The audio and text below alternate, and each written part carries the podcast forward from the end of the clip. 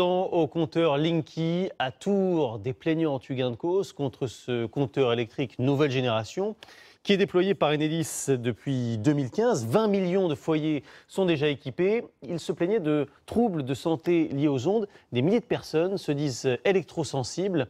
Valentin Després, Denis Cadeau et Vincent Capu ont rencontré certaines d'entre elles.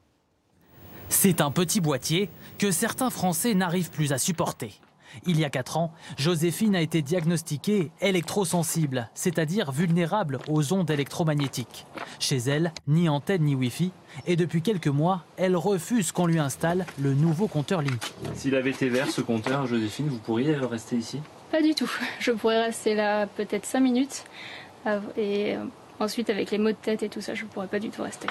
Maux de tête, mais aussi perte de mémoire, douleur dans la poitrine, à tel point qu'elle est en pleine procédure judiciaire contre l'installateur Enedis. Hier, le tribunal de Tours a donné raison à d'autres plaignants, reconnaissant un lien de causalité directe entre la pose du compteur et ses pathologies.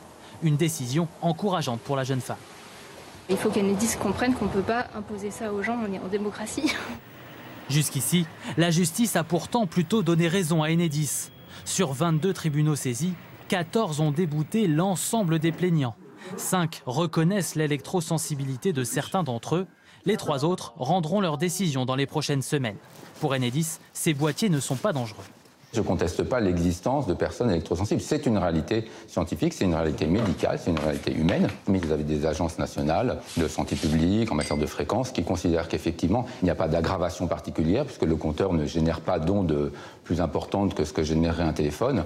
Pas question donc pour l'opérateur de remettre en cause la pose des compteurs. 35 millions de foyers en seront équipés d'ici deux ans. C'était le